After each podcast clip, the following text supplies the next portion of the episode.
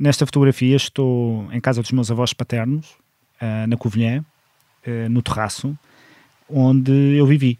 Bem, não vivi no terraço, vivi em casa, mas o terraço uh, era onde eu passava muito tempo. É um terraço que se vê a Cova da Beira toda. eu vivi muito tempo com os meus avós paternos, embora também tenha vivido com os meus avós maternos, portanto faço parte da geração em que os avós tinham um papel muito importante nas nossas educações. Hoje, eventualmente, esse papel existe, mas, mas é diferente. E esta é aquela que eu considero a minha casa, a casa dos meus avós. Eh, infelizmente já não já não a temos e fui eu a fechar fui eu último a fechar a porta. Portanto, fui eu que vi pela última vez a casa vazia para poder ser colocada à venda. Hoje conversamos com Adolfo Mesquita Nunes, advogado e ex-militante do CDS. Nasceu em Lisboa em 1977 e aos dois anos, como ouvíamos, foi viver para a Covilhã com os pais. Na política, Mesquita Nunes deixou marca, foi deputado e esteve em vários governos, o último de Passos Coelho e Paulo Portas, onde foi secretário de Estado do Turismo. No CDS foi dirigente e um dos mais influentes, na era de Portas e depois com Assunção Cristas, mas desiludiu-se em 2021 e rasgou o cartão de militante. Há três anos lançou o livro A Grande Escolha, dirigido às gerações que nos últimos 20 anos viveram quase sempre em crise e onde defende a globalização como tendo sido o maior instrumento de prosperidade da humanidade. Eu sou o Bernardo Ferrão, nasci no Porto em 1976 e este é o Geração 70, um podcast com os protagonistas de hoje que nasceram naquela década e como as suas vidas foram sendo moldadas por um país que tanto prometeu. Sejam bem-vindos.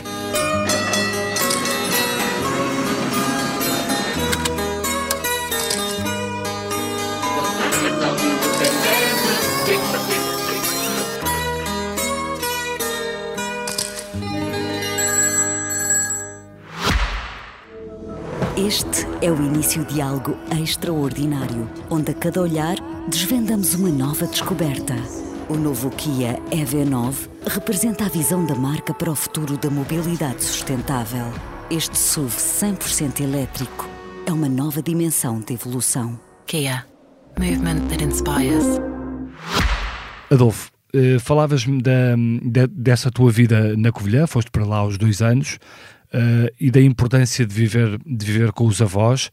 Uh, como, é que, como é que era nessa altura, uh, dos dois anos, não te lembras certamente, mas viveste lá até, até que idade? interpoladamente até vir para a faculdade. Uh, e como é, que, como é que eram esses tempos na, na Covilhã? Portanto, era uma terra muito mais atrasada do que aquela que era Lisboa, por exemplo. Uh, isso refletiu-se muito no, na, na, construção da tua, da tua personalidade? uh, como pessoa e depois mais tarde como político? Claramente, acho que somos sempre fruto de, das circunstâncias em, em, que estamos. A, minha, a família da minha mãe é de, é de, Lisboa, a família do meu pai é da Covilhã e eu sempre vivi muito com os meus avós de um lado e do outro e, portanto, andávamos muito entre Lisboa e a Covilhã. Nunca tive, tive a sorte de ser um privilegiado de não estar confinado um, à Covilhã para conhecer o mundo e conhecer outras, outras realidades mas a circunstância de ter crescido na Covilhã, que é uma cidade que está rodeada de serras, a estrela de um lado, a gardunha do outro, molda o teu, acho, molda a forma como olhas para o mundo e para o horizonte, porque eu digo isto muitas vezes, não é a mesma coisa para um alentejano que olha e tem toda a extensão da planície e do mar à sua frente, de alguém que acorda e está rodeado de serras por todos os lados. Portanto, a curiosidade sobre o que está para lá Pois era isso que eu te ia perguntar. Era, linha... era mais um obstáculo ou era uma vontade de ultrapassar de, de saltar as montanhas? Era, por um lado, a confirmação de que o destino e o mundo é rugoso, é acidentado, não é simples, não é claro, uhum. é. Uh, mesmo o clima, é um clima muito extremos, portanto nevava, hoje já não neva tanto na Covilhã, mas era normal nós termos nevões na cidade e portanto íamos para a escola brincar, não, não havia aulas, mas, mas saímos para, para brincar. Portanto esta circunstância do clima ser acidentado, ser um clima uh, exigente, mas também essa vontade de perceber o que é que, o que, é que está para lá. É? E hoje, uh, hoje qualquer miúdo que nasce na Covilhã tem a possibilidade de conhecer o mundo muito mais rapidamente, o mundo vai ter com ele. Uhum. No nosso caso, tínhamos de ser nós à procura do mundo. E era uma cidade muito, apesar de ser, era uma cidade claramente mais atrasada que Lisboa, como é evidente, mas era uma cidade industrial, uma cidade com uma pujança económica e com algum nível de, de cosmopolitismo. Ainda assim, uma cidade conservadora. A minha mãe era de Lisboa, a minha mãe era bailarina, quando eu... Uh, quando ela engravidou de mim, deixou de ser bailarina uhum. nessa circunstância, e ela queixava-se muito do que foi viver para uma bailarina, eh, uma mulher de esquerda, muito revolucionária, ter ido viver para uma cidade onde as mulheres não, não iam sozinhas ao café, nos anos 70. Eh, eu já não apanhei essa, não apanhei essa fase, mas apanhei uma, essa fase de, de grande sexismo. Porquê que, que, os teus pais, porquê que os teus pais decidem ir para a Covilhã?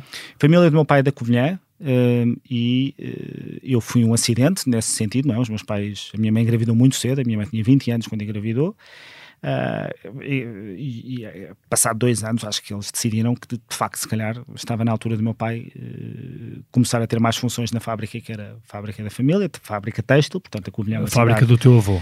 Fábrica, do, sim, dos meus, de um, de, um, dos meus avós, sim. Uhum. enfim, quer de um lado, quer do outro, havia havia origem uh, industrial, uh, e, e, acharam que era lá que, que, iriam fazer o seu futuro. Portanto, a minha mãe foi para lá e foi trabalhar para lá. E, essa, e, e, essas fábricas, eh, ou essa fábrica, o, o, que é que, o que é que lhes aconteceu? Bom, um, quer o meu avô, quer a minha avó paternos, vinham de famílias uh, de industriais.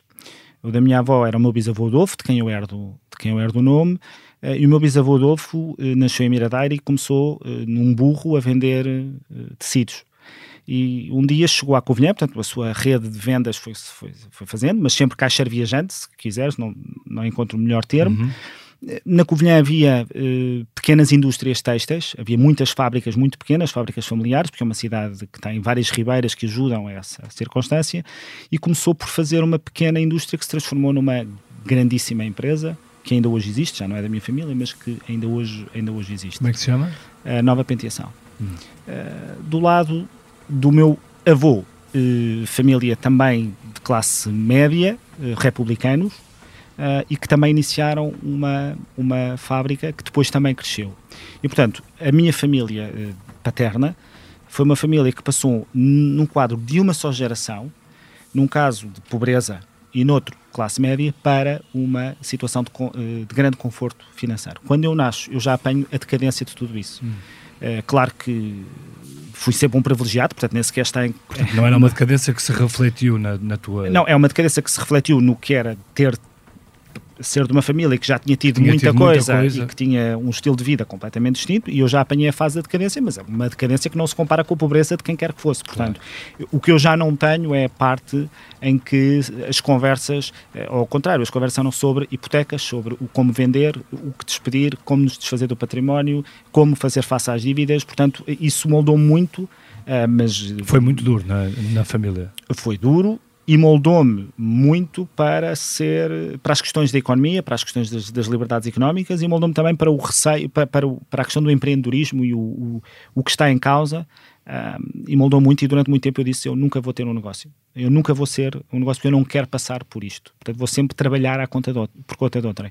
Hoje sou sócio do escritório portanto de, de que sou proprietário um, um, quarto dele e, e lembro-me perfeitamente do meu pai me ter dito então estás a ver, afinal vais, vais ter qualquer Sim. coisa, qual, qualquer coisa de teu, porque eu tinha dito sempre que, que não, porque os jantares de família, estamos numa altura de Natal, mesmo nos jantares de Natal, o assunto era as hipotecas, era a fábrica, eram os despedimentos, era, foi, foi é, e portanto isso molda, como é evidente. E, e, já foi o teu pai que fechou, que fechou a fábrica? É na geração do meu pai, mas ainda com o meu, com o meu avô vivo, um, num dos casos. No outro, eh, como calculas, são empresas também que nascem de contexto familiar, depois as famílias vão crescendo, vão se multiplicando, depois torna-se difícil que as empresas sejam geridas de forma. Estávamos nos anos 80? Estávamos. Eh, princípio dos anos 90 já, uh, já com situações muito complicadas e, portanto, nos casos uh, se fechou, noutros casos se vendeu uh, e isso do lado, mas do isso, do mas pai. isso, de certa forma, foi um, um, problema que atravessou ali muita da indústria da, uhum. da Covilhã e daquela zona,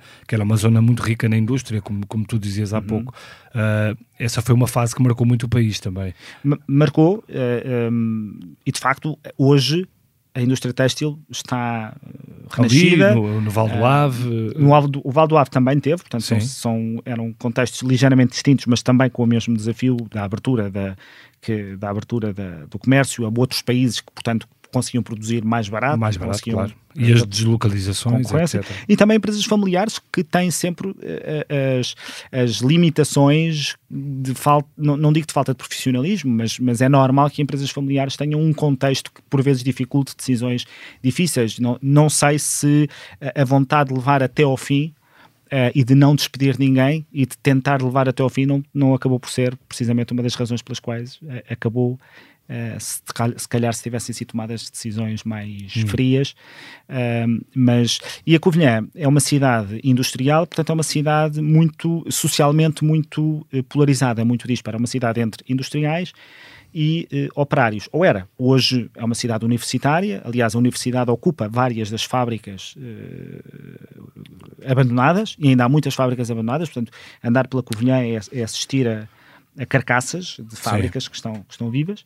Um, e portanto essa diferença essa diferença uh, social foi algo que também eu me confrontei muito cedo porque há, há, mesmo essa há mesmo essa divisão. Para te dar uma ideia quando fui candidato à Câmara da, da Covilhã quando anunciei que seria candidato à Câmara, portanto isto foi em 2017, eu terei Sim. anunciado em 2016, uh, eh, o Jornal do Fundão, que é um dos maiores jornais de, Sim, da, região. da região e do país, do ponto de vista de jornais regionais, uh, o título que pôs é Neto de Industrial candidato-se à Câmara. uh, portanto, ainda, ou Neto Industriais candidato-se à Câmara, portanto, mesmo a marcar, venho dos, dos industriais. Uma por sorte, havia aí uma lógica ainda de, um, ideológica de esquerda aí. Por sorte, a meu favor, ou a meu favor, eu não contribuí nada para isso. É como tu sabes, a seguir ao 25 de Abril, um, as, as, câmaras municipais passam para comissões administrativas, que são nomeadas pelo, pelo novo regime, e é um meu tio uh, que foi indicado pelo novo regime para ser o presidente de Câmara industrial, portanto, o irmão mais novo do meu avô, meu tio Luís Filipe. O que significa que, eh, dentro de um panorama de grande polarização entre industriais e operários, a minha família, eh, a reputação que tinha, e, e, a consideração que tinha era o suficiente para, para poder ficar a cargo. Portanto, meu tio foi presidente da Comissão Administrativa, penso que até às primeiras eleições autárquicas, eh, e depois presidente, primeiro presidente da Assembleia Municipal da Covilhã. Uh, Apesar de tudo, uh, dizias-me dizias há pouco que a tua mãe era muito de esquerda. Sim. Uh, a família do teu pai mais, mais, à direita. mais conservadora, mais à direita, e portanto tu herdas claramente, politicamente falando, herdas claramente esse lado mais à direita da tua mãe, ou foste buscar, de, do teu pai, desculpa, ou foste buscar alguma coisa desse lado da tua mãe de esquerda? Uh, o meu pai não é muito à direita, o meu pai é bastante de centro, mas a família e os meus avós Sim. mais, mais à Sim, direita. Sim, o lado mais conservador, Eu, etc. A, a, as minhas duas famílias são muito polarizadas, que era do, do pai, que era da mãe. A discussão uh, em casa é muita discussão sobre política, ainda hoje é. Portanto, eu muito cedo fui confrontado com a existência de formas distintas de olhar para o mundo e aprender que se ama alguém que pensa de maneira muito diferente. Porque na minha família, ao Natal, vai desde o CDS ao MRPP, literalmente. Uh, e, portanto, essa diversidade e a, e, a, e, a, e a naturalidade com que os pontos de vista eram trocados moldou muito para este ponto, que é, por mais... Uh, por mais ideológico eu seja em algumas questões, eu sempre fui a favor de espaços de confluência. De, nunca fui identitarista na política, nem dogmático, apesar de ter convicções muito fortes. Acho mesmo que o papel na política é de chegar a consenso, não consensos porque o consenso vale por si, mas no sentido de pactar e de conseguir encontrar fórmulas de governar para todos e conseguir enquadrar uh, as várias. As mas, várias sendo, mas, sendo, alguém uh, desde muito cedo do CDS, portanto mais, mais conservador, mas também liberal, uhum. uh, isso como é que foi interpretado na tua família? Nomeadamente do lado da tua mãe, mais à esquerda? Isso é uma coisa muito interessante porque foi sempre encarado com imensa naturalidade, mas que também com gozo. Ainda uhum. hoje. Eras gozado na família? Com certeza, pela parte. ainda hoje sou, é, ou seja, ainda hoje hoje os meus tios mais à esquerda gostam logo de debater política e gostam logo de picar, portanto eu estou a entrar em casa e já estou, já estou a ouvir com, mas, com bocas. Que, que tipo Sim. de bocas? Ah, lá, tem, sempre a ver, tem, tem, sempre a ver com a notícia do momento, ou as polémicas em que o CDS estava envolvido, ou que o ministro do CDS estava envolvido, ou declarações do Paulo Portas ou da Assunção Cristas, ou de qualquer outro líder do CDS. Portanto, é, enfim, era sempre, é sempre um começo de conversa. De facto, sempre foi muito politizado. E há um momento que são as eleições presidenciais, eu acho que se calhar quem já aqui veio ao programa falar de política, se calhar ter-te-ia falado já delas, as eleições presidenciais de 85 a 86, entre Sim. Mário Soares e do Amaral, Amaral, e esse foi o meu primeiro contacto avassalador com a política e eu fiquei deslumbrado com aquilo. Aquela campanha eleitoral, num lado da minha família, foste, Soares, do outro lado Freitas, o único comício que fui, repara, estamos a falar de 85, Sim. Uh, e portanto eu nasci em 77, eu ainda não tinha propriamente idade para Sim, ir. Sim, mas a, já houve aqui alguns convidados que foram. Que já com... tinham ido a comícios. Não, Bom, e foram com mas eu fui a um, eu fui tios. Um, eu fui Sim. a um que foi, uh, eu penso, tenho ideia que o único candidato que fez um comício na Covilhã, se calhar fizeram outros, mas eu não sei, foi o Salgado Zenha, que depois entretanto nem foi ao comício, foi a Manuela Ianes. E, e eu uh, fugi de casa, portanto saí de casa e fui para o comício. E acabei o comício uh, ao lado da Manuela Ianes, com ela a fazer-me vestinhas na cara, como se eu fizesse parte do cenário das pessoas que estão no, no púlpito para, para fazer. E, e era Zenha a Presidente, que se gritava, e eu também gritei Zenha a Presidente, entusiasmadíssimo claro. com, para poder participar naquele, naquele evento, apesar de já uh, o que eu tinha era o chapéu de palha do Freitas do Amaral em casa, e, e era, essa, era essa o candidato que, que eu, com pouca idade, gostaria que tivesse, gostaria que tivesse ganho. E, e, e, foi mesmo um contacto muito avassalador com a política e eu, a partir daí, passei a adorar tempos de antena, campanhas eleitorais, os e símbolos dos partidos, e foi os aí, hinos dos partidos. E foi aí que percebeste que eras CDS ou que estavas nessa área uh, política? Uh, não Com, tanto. Quando é que se dá o clique? Um pouco depois, quando enfim, comecei então a ter mais maturidade para maturidade, sendo uma criança, para começar a olhar para os vários partidos. Eh, nós vivíamos no tempo do cavaquismo, em que eh, as pessoas podem não se lembrar, mas 51% das pessoas votava eh, no PSD, vestia-se laranja, cantava o hino do PSD, e então no espectro político à direita era quase 100% das pessoas, claro. era, era, era cavaquismo. E eu há aqui uma espécie de eu chamo o síndrome do Heitor, porque é aquele, aquela personagem que tem razão, eh, é um, mas perde o perdedor e esta, a tua ligação para com um partido, foi assim que eu comecei a chegar efetivamente ao CDS, é o partido que tem razão, mas não tem votos porque não está na moda. É aquele que diz as coisas com sensatez, moderação. Estávamos a falar de um grupo parlamentar com o Zé Luís Nogueira de Brito, o António Lopes Xavier, sim. estamos a falar desse, desse gabarito de pessoas, mas que não tinha votos. Eu começo-me a interessar por, não por estar na maioria que estava na moda, toda a gente era do PSD, que eu conhecia, uh, e eu comecei a me interessar efetivamente por aquele partido que eu achava que dizia coisas uh, que tinham razão, algumas antes do tempo. Uh, e, e, e, foi assim. Depois, claro, depois vais-te desenvolvendo, vais começando a, a, perceber e a conhecer, e um anticavaquismo... Mas quando é que te tornas militante do CDS? O, em, em, que dia, em que momento, em que... Lembras-te dessa altura? Uhum. Lembro, filiei-me uh, na Juventude Centrista, então, em 1994, não me filiei no CDS porque eu não apreciava eh, a liderança do Manuel Monteiro e, portanto, não queria dar esse passo para, para a militância. E filiou-me no CDS no dia em que ele se, no dia em que ele se demite. Porquê, porquê que não, porque achavas que a liderança de Manuel Monteiro era muito extremada? Eh, Tinha eh, traços uh, de falta de sensatez, mais de algum populismo, uhum. uh, um, um euroceticismo que eu não achava positivo, porque era parecia-me uh, pouco útil, pouco produtivo, um, e portanto eu era do CDS, portanto era o partido com o qual eu me identificava, mas achei ainda é cedo para me filiar porque ainda não estou uh, muito confortável com o que está neste momento. Estava confortável com o que o CDS tinha sido até então, e portanto uh, estive ali a hesitar, já com militância, e depois filiei-me no dia que, como te disse, como, em que Manuel Monteiro se demite. E não houve momentos da, das várias lideranças de Paulo Portas em que uh, se passaram algumas dessas linhas que tu criticavas em Manuel Monteiro? Uh, de quando em vez algum euroceticismo, ou pelo menos a deixar para pairar no ar algumas uhum. dessas ideias, a questão dos, dos, do, dos, imigrantes, por exemplo, não houve alguns momentos de Paulo Portas em que se pisou, mesmo que ligeiramente essa linha? Há sempre momentos com os quais tu dizes, eu não diria isto, eu não diria desta maneira, o, o teu conhecimento grande sobre as pessoas e quem lá está e quem faz as políticas também te ajuda a dizer, a perceber se foram excessos de linguagem ou não foram excessos de linguagem. Portanto, Achas que a não, ideia, havia, não havia esse pensamento com Paulo A ideia Portas? de rigor na na entrada e humanismo na integração é uma ideia com a, qual eu estou, com a qual eu estou de acordo. Portanto, haverá, haverá com certeza em qualquer líder partidário afirmações com as quais não estás tanto de acordo, mas houve uma transformação, e isso eu acho que era positivo, uh, nesses tempos, é o CDS voltou a ser um partido com bons quadros, com sensatez, que ia buscar à sociedade pessoas que eh, densificavam e corporizavam um, prog um programa e um projeto político que podia ser execuível, que podia ser posto em prática e com sensatez dentro do quadro da União Europeia. Portanto, não eram discussões muitas vezes só dogmáticas ou doutrinárias ou, ou populistas no sentido de ser contra qualquer coisa. Havia nessas lideranças, e eu acho que o CDS depois eh, se reforçou precisamente com isso, com a criação de quadros que pudessem mostrar, eh, e temos aqui uma fotografia do grupo parlamentar do CDS, quando eu, tinha, quando eu participei, éramos 24, eu acho que hoje se pode dizer que estas pessoas fazem falta, não é? é? Pessoas como estas, noutros partidos também, fazem falta. Acho que era uma marca que o CDS tinha e que Paulo Portas uh, trouxe e reforçou muito, uh, honrando, acho eu, as lideranças de Lucas Pires. Boa parte, boa parte dessa bancada uh, que vemos nessa fotografia é hoje ocupada pelo, pelo Chega, Uhum.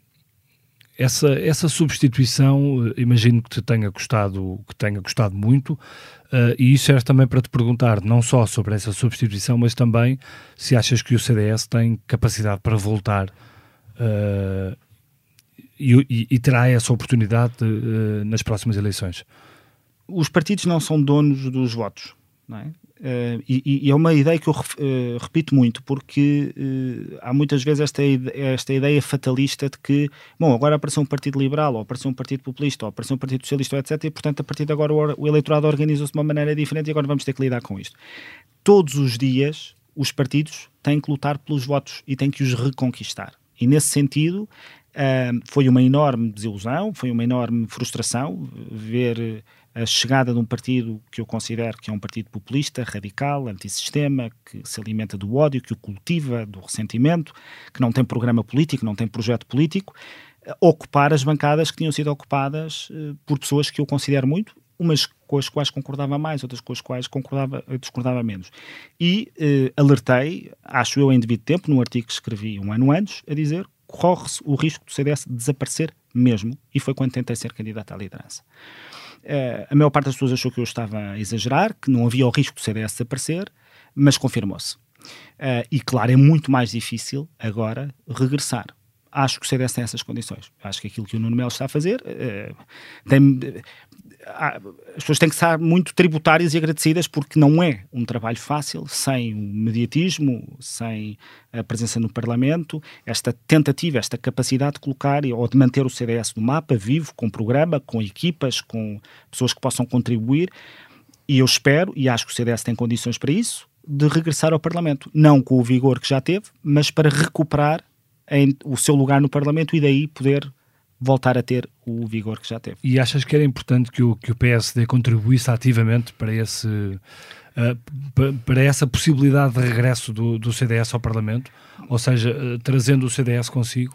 Eu, eu acho que as duas soluções são legítimas. Eu não queria pronunciar muito sobre uhum. isso porque não há uma solução certa, não é? Para, para cada uma das teses há argumentos a favor e contra e, no, e não consegues. Só no dia das eleições é que se saberá se uma delas funcionou ou não e nunca saberemos se a outra funcionaria melhor o que me parece é que será difícil de compreender que, depois de oito anos de governo socialista, com tantos problemas, com, uh, com tanta promessa por cumprir, com tanta desilusão uh, com os serviços públicos como estão, que não haja uma alternativa política fora do espaço do socialismo que mobilize, que tenha programa que tenha equipa, que tenha rostos e que tenha liderança. Será muito difícil de compreender que depois deste tempo todo o espaço partidário à, à a direita... A está é completamente partida, não é? Uh, Fragmentou-se uh, de uma forma muitas vezes dogmática e doutrinária uh, que prejudica a criação dessa, desse programa político, porque não é tanta a existência de mais do que um partido, eu fiz sempre parte do,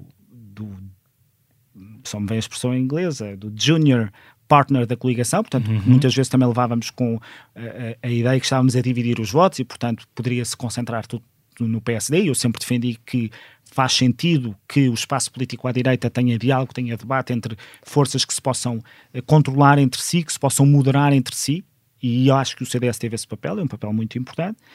Uh, portanto, a questão não está tanto no número de partidos que existe, mas se os partidos, a, a vocação que tiverem, não for uma vocação para serem partidos políticos da apresentação de soluções, mas de serem associações de pensamento que estão mais interessadas em ser uh, uh, o rosto e a representação muito dogmática, coerente e doutrinária de uma corrente de pensamento. Porque aí as discussões começam a ser não de união ou de, de busca de entendimentos, mas excludentes. Adolfo, tu, como, tu como observador e alguém que está, que está fora da política já há, três anos, mais ou menos, mais coisa, menos coisa, hum, como, é que tu, como é que tu entendes uh, este, uh, por um lado, o, o crescimento do, dessa força, do Chega, uh, e por outro lado, a manutenção do Partido Socialista como a força dominante, como o grande partido neste momento uhum. dentro do, do espaço partidário, e depois tudo o que aconteceu nestes, nestes quase nove anos, não é? V vamos a ver. Uh, por exemplo, tiveram a maioria absoluta e conseguiram dar muito pouco com aquela maioria absoluta ao país, não é? E, portanto, como, como, é que, como é que tu explicas que, que se mantenham este estado de coisas e que não haja uma, uma transformação da parte do eleitorado no sentido de dizer este PS eh, já não merece estar lá uh, e agora se calhar devia ser a, vez da alternativa. Não sei se é isto que vai acontecer ou não, mas nas últimas eleições o que tivemos foi um reforço do PS, uhum. com uma maioria absoluta. Não é só em Portugal que uh, se convencionou uh, e se aceitou a ideia de que os maiores partidos de cada um dos lados devem fazer tudo e o possível para evitar fazer um acordo com o partido ao lado e devem ir para os extremos dos seus lados. E é muito difícil de compreender como é que um espaço político que tem 80% do eleitorado, que os dois partidos não olhem para isso e deem espaço a partidos que representam muito menos e dá-lhes poder muito maior que a sociedade não dá e que os eleitores não dão.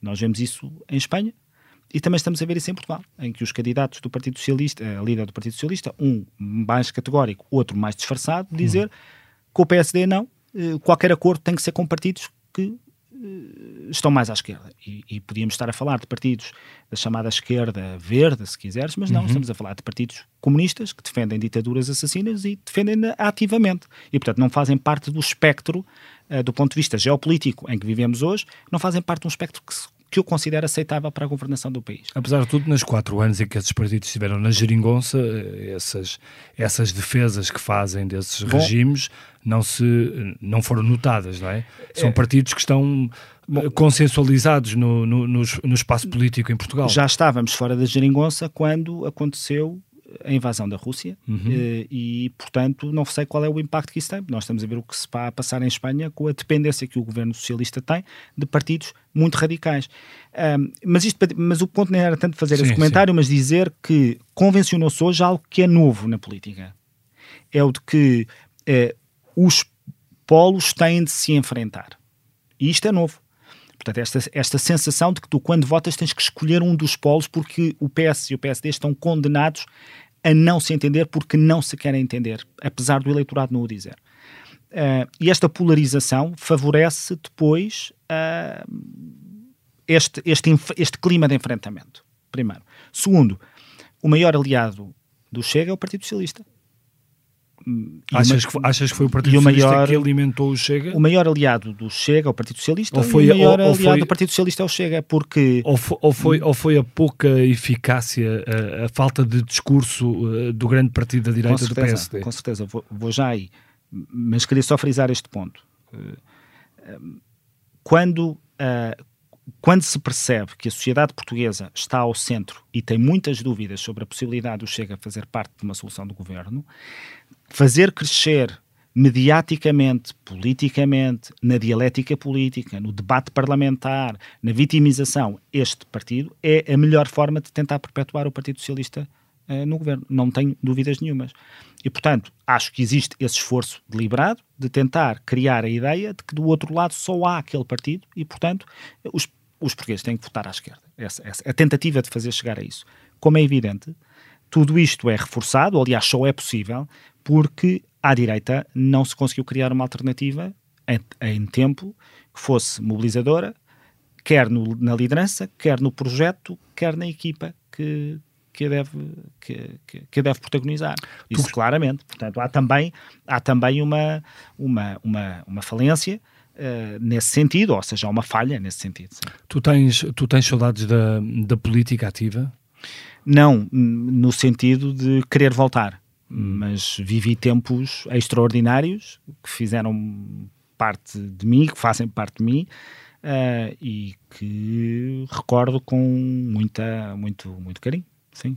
Que tempos, uh, de, de, que tempos é que, é que te lembras? Por exemplo, o ser deputado foi.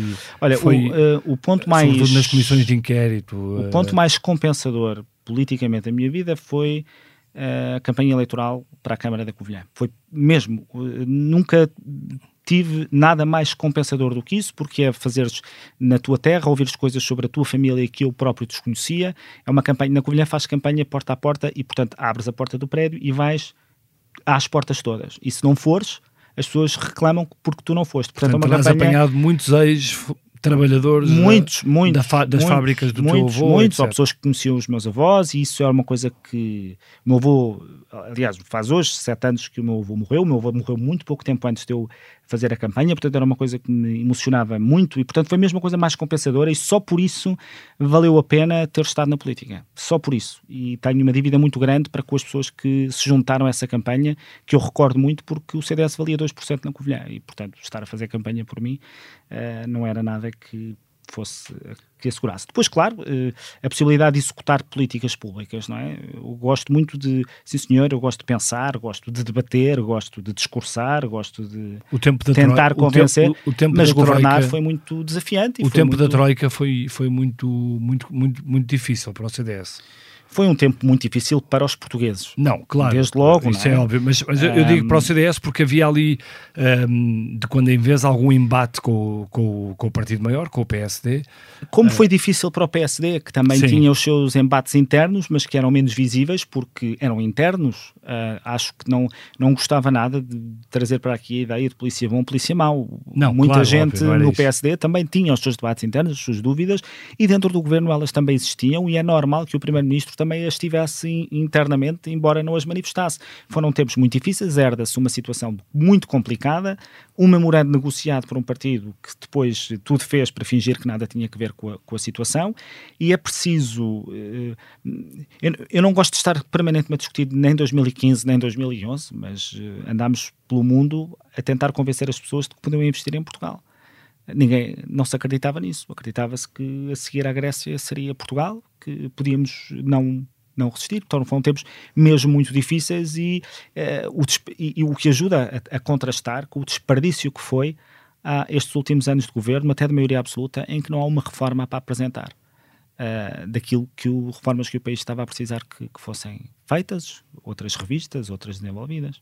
É? Há, uma, há uma parte do, do teu livro em que tu dizes romantizamos muito o tempo dos nossos pais, mas o português médio é hoje quase três vezes mais rico do que era em 1980. Portanto, nós olhamos muitas vezes para o passado uh, e alguns poderão ter a tentação de, de, achar que antes estava tudo muito melhor e que hoje é tudo uma desgraça, sobretudo com, com a globalização, tu falas muito sobre isso.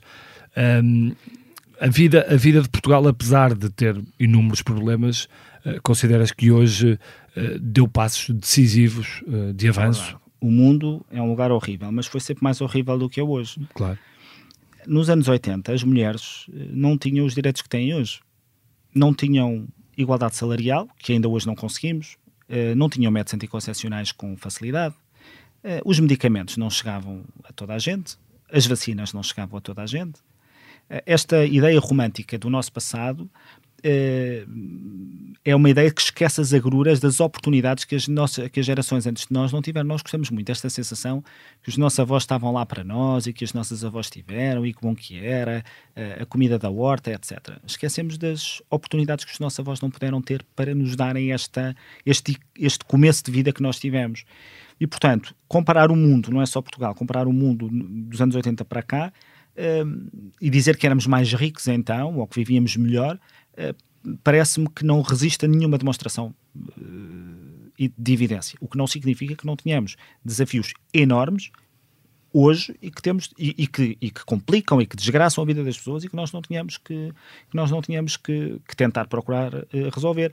Mas uh, se perguntares às pessoas se há mais pobreza extrema hoje ou, hoje ou há 10 anos, as pessoas diriam que há mais pobreza extrema hoje. E é exatamente o contrário.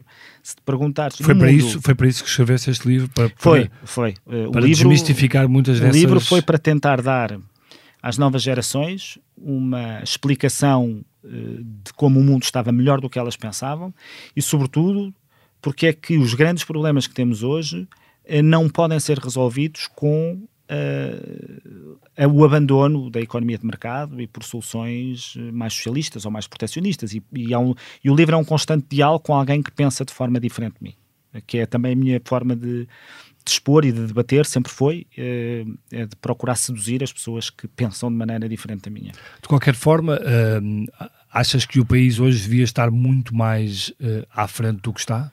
Claro, uh, repara, vamos ver o que se passou na educação foram notícias eh, que saíram há pouco tempo sobre eh, a forma como os nossos, as nossas novas gerações estão a ficar para trás e menos bem preparadas. Estás a falar de PISA, não é? Dos Estou a falar de PISA. Dos resultados de PISA. Qual é o debate sobre a educação que há em Portugal? Político. Há essencialmente dois temas. Ou tem havido essencialmente dois temas. Um tema tem a ver com os professores, o que é perfeitamente normal. Não há escola sem professores. E, portanto, condições salariais, progressões, faz parte. E mais, é os pais de Famalicão e a disciplina da identidade ou da igualdade, não sei do quê. A direita só tem isto para dizer sobre educação, quando os nossos alunos estão como estão. E agora estão surpreendidos que estão como estão e não têm discurso. Mas quem é que nos últimos 10 anos teve políticas para a educação? Sobre a autoridade dos professores, sobre se os currículos devem ser estes ou não devem ser, se estas cadeiras, que são aquelas que são as nucleares, estão a ser ensinadas da melhor maneira, se estamos ou não estamos a conseguir preparar as pessoas para serem cidadãos, certo, mas cidadãos informados e capazes de fazerem escolhas. Quando, mas quando... a falta de discurso não é só dos últimos 10 anos, a falta de discurso Bom, durante... para muitas dessas matérias atravessou vários governos, não é? Talvez. Eu, eu, isto, eu não estou aqui a querer fazer política não, sim, partidária. Claro, sim, sim. O que estou a dizer é a pobreza uh, do discurso de políticas públicas em Portugal sobre educação é, uh, é sintomático como é que não há um programa alternativo. É, na mesma coisa relativamente à saúde. Relativamente à saúde, quando se debate verdadeiramente o tema, vem com a, o binómio público e privado, como Sim. se esse binómio fosse suficiente para resolver ou para explicar a realidade. E por isso as pessoas são vítimas de preconceitos, portanto, os portugueses andam, em, em, como a discussão é meramente ideológica e meramente com assuntos, às vezes laterais, para resolver os problemas, os problemas vão se arrastando. E, e, e, sim, e no ponto de vista da educação e na saúde, acho que aquilo que aconteceu é inexplicável. E em que se prefere fechar um, hospitais que funcionavam bem só porque não se gostava ideologicamente de um modelo que ainda para mais era público, embora com gestão privada, mas eram hospitais públicos, e porque não se gostava disso, deita-se para fora qualquer coisa que funcionava bem e hoje é falar com as populações que lá estavam. E toda a gente aceita isto como, uh, olha, são, é um governo habilidoso e pronto. então, se aquilo que nós premiamos é a habilidade dos governos, então merecemos que depois os serviços não funcionem uh, como funciona e que tenhamos cada vez mais uh, governantes cada vez mais habilidosos. É isso que, é isso que resulta. Se pudesse eleger uma década ou, uma, ou um governo do, dos últimos 50 anos, estamos quase nos 50 anos do 25 de Abril, uh, escolherias qual? Uh, Aquele de que eu fiz parte, como é evidente. Sim, a governação, de, a governação de Cavaco Silva, não, ti, assim, não achas todos, que foi... Todos os, todos os governos têm desafios que são muito próprios como é evidente. Desafios que são muito próprios e não é possível, não é possível comparar. É, para dar um exemplo talvez mais gráfico, quando fiz campanha na Covilhã para, para a Câmara, fui a uma aldeia, a aldeia do Soto, e fiz campanha, porta a porta, é uma senhora que me diz, olha, eu vou votar no candidato X, que tinha sido anterior presidente de Câmara, porque foi ele que me pôs a água aqui. E o que é que tu dizes a uma pessoa destas? Ela, eh, ela antes não tinha água. O outro candidato, quando tinha sido presidente de Câmara, tinha-lhe posto o saneamento básico. Portanto, eh, o que é que eu lhe podia dizer? Olha, para isso foi ótimo, mas agora os desafios são outros e eu sou melhor do que isso. Eu poderia tentar explicar-lhe isso, mas não vale a pena. Ou seja, isto para dizer que há presidentes ou primeiros-ministros que governam num tempo em que os desafios que têm para resolver são uns e outros, outros. Porque é que eu escolho o governo que fiz parte? Desde logo porque fiz parte dele e acho que pude fazer alguma coisa, mas porque perante uma situação dramática em que o país estava, entregámos o país melhor, que permitiu depois que este governo fizesse as políticas que quis fazer e, e, não esteve impedido de as fazer, porque o país estava de novo com a credibilidade, com as contas a caminho de estarem uh, a permitir as folgas que permitiram algumas das políticas de redistribuição de riqueza. E nesse, nesse governo tu tiveste a pasta do turismo, uhum. um, e, e, o turismo é hoje alvo também de uma discussão muitas vezes polarizada, sendo o turismo fundamental para o país nos dias que vivemos, mas há sempre também aqueles que discutem se não há turismo a mais, não há turistas a mais em Lisboa, por exemplo, e no Porto. Um, o, que é que, o, que é que tu, o que é que tu achas dessa discussão do turismo a mais? Achas que isso é uma coisa que não, que não faz sentido? Eu estou sempre disponível para discutir o turismo a mais quando me disserem qual é que é o número de turistas que as pessoas querem.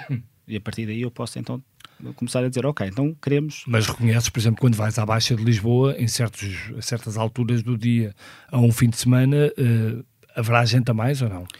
Bom, então já estamos a falar de uma outra coisa, que é dizer, nós não podemos propriamente fixar um número, porque não é possível fixar um número e dizer não queremos mais a partir daqui, e então já estamos a fazer outra coisa. Em vez de estarmos a lamentar-nos e ter um discurso político limitado à frase turismo a mais e dar a entender às pessoas que é possível controlar o número, dizer o que é que nós podemos fazer para reorganizar, como é que podemos fazer para diversificar destinos, como é que as novas tecnologias nos podem permitir para que haja sistemas de gestão de fluxos que nos permita tornar mais fácil. E isso não Porque, está a acontecer. Como é evidente, o, o turismo é uma atividade económica, gera externalidades. Muitas delas são positivas, muitas delas são negativas. E o discurso deve ser o que é que nós podemos fazer, eh, onde é que nós podemos eh, capacitar as externalidades positivas e tentar mitigar as negativas, e esse é um discurso que eu acho que é importante ter-se.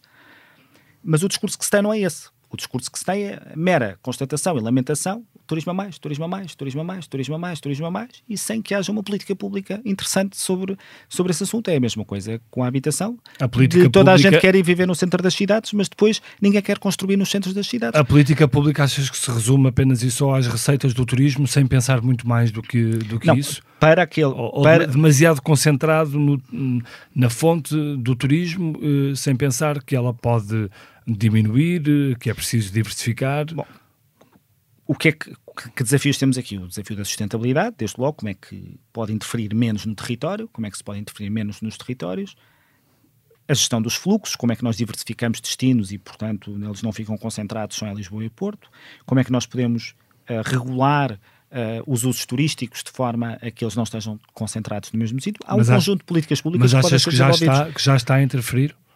De certa forma? São externalidades negativas que se sentem muitas vezes e que muita gente sente. É também. Portanto, o... tu sentes que já está a interferir uh, no dia a dia dos portugueses? Não é, não é sentir ou deixar de sentir, interfere. Uh, e, no, e, isto não é, uma, não é, um estado de alma.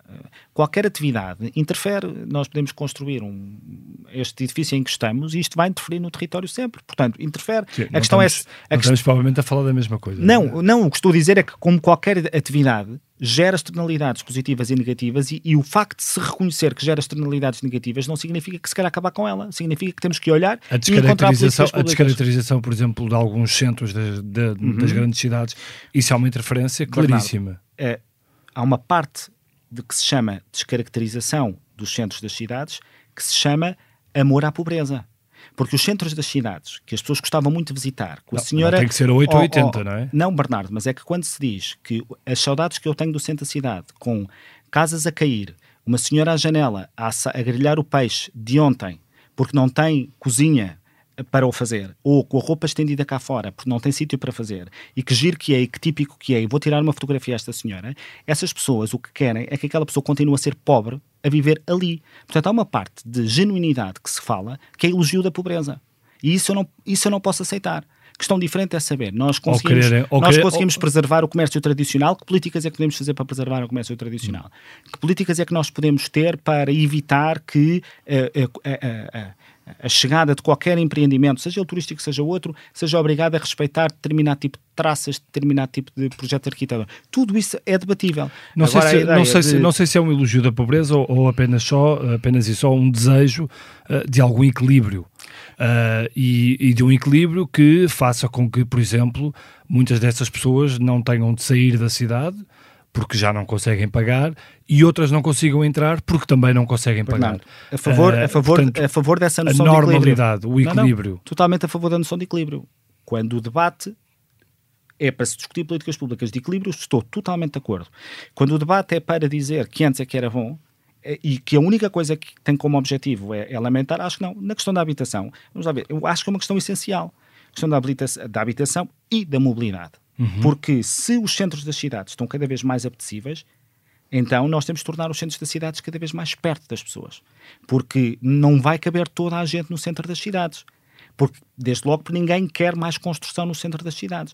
Quando se diz assim, temos todos direito a viver no centro da cidade, eu pergunto, então, digam lá, o número de casas que há disponíveis e o número de pessoas que querem. E depois como é que tiramos a, a sorte para ver quem vai viver para lá? Então, vamos discutir isto e discutir políticas de mobilidade? Bom, então já estamos a discutir políticas uhum. públicas que podem ajudar a resolver o problema. E não apenas lamentar, queremos todos viver no centro da cidade, porque isso é uma afirmação. Há uma frase da Ministra, aliás, da Ministra da Habitação, uh, nesse sentido, que todos têm direito certo. a... É como, no fundo, é, uh, querem mais casas em Lisboa sim. Pode ser aqui? Não, aqui não. Então, querem mais casas em Lisboa? Sim, sim. E pode ser aqui? Não, aqui também não. E, portanto, são os, são os chamados NIMBYs, not in my backyard.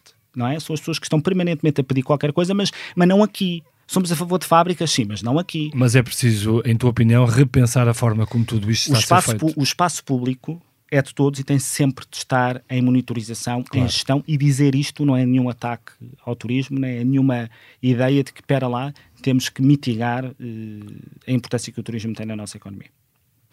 Muito bem.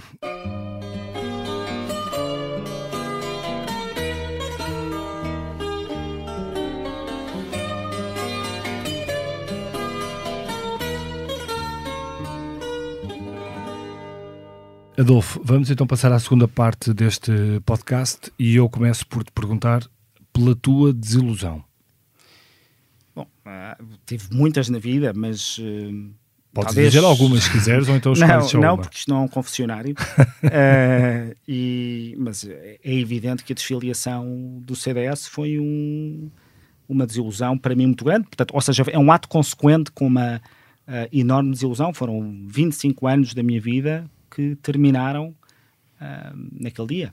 Uh, e, e, não, ao contrário do que muita gente pensa, não foi uma decisão fácil, foi uma decisão sofrida. Uh, gosto sempre, uh, quando estás na política, habituas-te a que pessoas como tu, jornalistas, achem que sabem imenso sobre a nossa vida e o que é que nós vamos fazer. Eu li de tudo, que eu ia ser líder de outro partido, que eu me ia mudar para outro partido, que estava tudo planeado e pensado. Penso que já se ficou claro que isso nada disso aconteceu. Foi mesmo um dos gestos uh, políticos da minha vida mais, mais difíceis e que, do ponto de vista pessoal, foi, me custou muito. E nunca pensaste ir, por exemplo, para a Iniciativa Liberal, como se disse na altura? Nem foste convidado? Não, uh, nunca. Não, não, não, ou não sim? Convidado não, okay. uh, convidado não, ou seja, há sempre, conheço muita gente que lá está, uh, sou muito amigo de pessoas que lá estão, como aliás sabes, o presidente Sim. da altura da Iniciativa Liberal tinha sido indicado por contigo. mim como presidente Sim. do Turismo de Portugal, portanto era uma pessoa com quem eu falava e portanto com certeza que simpatia uh, haverá sempre, mas como digo, eu eu era o liberal no CDS, agora não ia ser o social no, na iniciativa liberal. E é por isso que eu acho que a fragmentação partidária uh, diminui o espaço, não o aumenta. Porque nunca houve tantos partidos, mas eles tentam especificar-se e portanto uma pessoa como eu uma pessoa como eu que uh, gosta de uh, o Tony Judd tem um artigo espetacular as memórias dele uh, Edge People. Nós nós nós confluímos para muitas coisas. E portanto esta permanente tentativa que existiu no CDS e que me vou sair de sindicar se aquela política em particular era suficientemente democrata cristã ou suficientemente liberal ou suficientemente socialista ou o que quer que seja uh, afunila radicaliza Uh, e dá-te, uh, uh, descentra-te da necessidade de encontrar as políticas públicas que sirvam para todos e por isso foi uma enorme desilusão que eu nunca, sinceramente, a minha desfiliação foi uma coisa que eu nunca na vida me ocorreu que pudesse que eu, que eu pudesse vir a, a fazer. E, quando, e quando me perguntavam várias vezes, porque, como sabes, tive várias oposições a posições do meu partido, portanto, eu tinha posições divergentes a algumas coisas, eu dizia, não, não, não é algo que. Não é e não tiveste nenhum. Pensamento ou algum, alguma questão de consciência pelo facto de teres ido trabalhar para, para, para o privado? Não, é, eu sempre trabalhei no privado, ainda que os quatro anos que estive na política sejam muito marcantes e as pessoas tenham, uhum. tenham essa ideia. Precisamente porque, por causa do começo da nossa conversa, sobre ter visto como uh, a nossa situação financeira se pode alterar em tão pouco tempo. Eu sempre tive uma preocupação obsessiva com a minha carreira profissional, com não depender da política para nada, o que não significa que acho mal as pessoas que são políticos profissionais. Acho que há espaço para, há espaço para tudo. E há um outro ponto que as pessoas às vezes não, não, não têm noção e com o qual eu convivo muito mal na política. A política é uma atividade que, quando a exerces profissionalmente, em que o teu êxito depende muito de fatores muito contingentes. E para quem gosta de eh, trabalhar, de ser bom naquilo que faz, eu gosto que o meu êxito profissional seja mais dependente do meu talento, do meu Sim. mérito, do meu esforço de trabalho e não de fatores tão contingentes que existem sempre em qualquer atividade e que tu não controlas muitas vezes. Uh, e isso é assustador para quem, como eu, gosta de ter algum controle e alguma, alguma segurança. E, portanto, eu profissionalmente... E isso tira muita naturalidade à política até, não é? Sim, mas eu acho que, ou seja, eu acho mesmo que é bom que haja vários tipos de personalidades e de, e de carreiras na política. Tiveste há pouco tempo convidados o Sérgio Sousa Pinto, não é? Que é uma pessoa de quem gosto muito. Uh, a, a, vida dele é uma carreira política, mas é um homem absolutamente livre. Portanto, claro. não é a circunstância de se estar uh, na política que nos retira necessariamente liberdade. Mas depois cada um tem as suas tem os seus traços de personalidade. E, portanto, eu, eu também só fui candidato a deputado em 2011 uh, e já fazia parte das direções antes e nunca tinha querido ser. Quis sê-lo naquele momento porque ah, achei o país ia mudar muito, uh, a, a, Troika estava, estava a chegar e eu achei, ok, durante quatro anos eu vejo-me a fazer, vejo-me a fazer isto, a interromper a minha carreira ou a fazer isto e tentar fazer o melhor possível. Muito bem, Adolfo, vamos à tua inspiração. É o meu avô paterno, uh, e é isso. é, é uma resposta, acho eu, muito, muito frequente para muita gente, os nossos avós. o meu avô foi o meu melhor amigo e, enfim, é uma pessoa que foi muita coisa na Covilhã, foi diretor do hospital, provedor da misericórdia, eh, presidente do Sporting Clube da Covilhã hum. um, e, portanto, uma pessoa que me criou e que, e que eu não consigo falar sem me emocionar e por isso vamos ter que parar de falar. Muito bem. Passamos então à tua, à tua música, não sei se, se a dedicas a alguém especial, mas é uma música dos, dos Pulp. Dos Pulp, Something Changed, porque é uma música, eu gosto muito desta sensação eh, que que não te dá assim tanta segurança, mas dá aleatoriedade à vida e como determinados acontecimentos que tu não, não esperas, que desconhecem absoluto essa, uh, o impacto que vai ter na tua vida. E se eu olhar para trás, a minha vida pessoal, a minha vida profissional, a minha vida académica, foram muito feitas de acasos e das oportunidades que eu fui agarrando com o acaso que chegou. Hum. E gosto muito desta ideia. Aqui é uma canção romântica, portanto tem a ver com uma história de amor, mas que só aconteceu porque alguém decidiu fazer alguma coisa que em princípio não iria fazer nesse dia. E depois gosto muito de Pulp e achei que. Uma grande escolha, sem dúvida. Podia trazer para aqui. Muito bem, Adolfo Mesquita Nunes, muito obrigado por teres vindo ao Geração 70. Este podcast teve a sonoplastia de João Martins e João Ribeiro, a produção editorial de Mariana Oca Ferreira, a fotografia de José Fernandes, a edição vídeo de Carlos Paes, o grafismo de Paulo Alves e a coordenação de Joana Beleza. Eu sou o Bernardo Ferrão não perca o próximo episódio.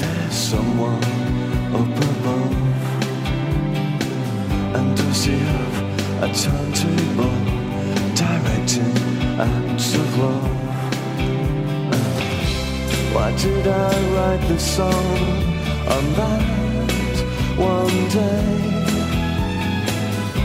Why did you touch my hand and softly say? Stop asking questions that don't matter.